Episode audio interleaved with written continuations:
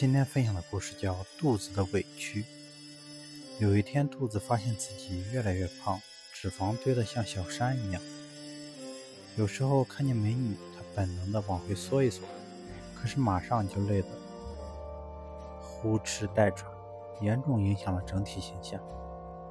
肚子命令血液查明原因，好做出相应的处理。血液片刻间就有了结论，他对肚子报告说。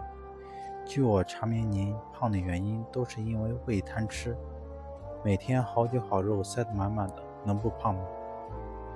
肚子气呼呼地找到了胃，严厉地批评他说：“听说你最近暴饮暴食，导致身体肥胖，肚子最为明显，罪魁祸首就是你了，你要负上全责。”胃冷笑道：“负责？我负什么责？为了消化这些酒肉，我弄得伤痕累累，几处溃疡。”上几天还差点被撑穿孔，我这样都没找谁说，没找谁负责去，没没说找谁负责去，你来找我负责吗？哼，你还是去问问嘴吧，为什么他那么贪吃？肚子没办法，只好去劝嘴少吃点。嘴说，不是我想多吃，这事儿都赖眼睛，眼睛要是不瞧见好吃的。我怎么会嘴馋？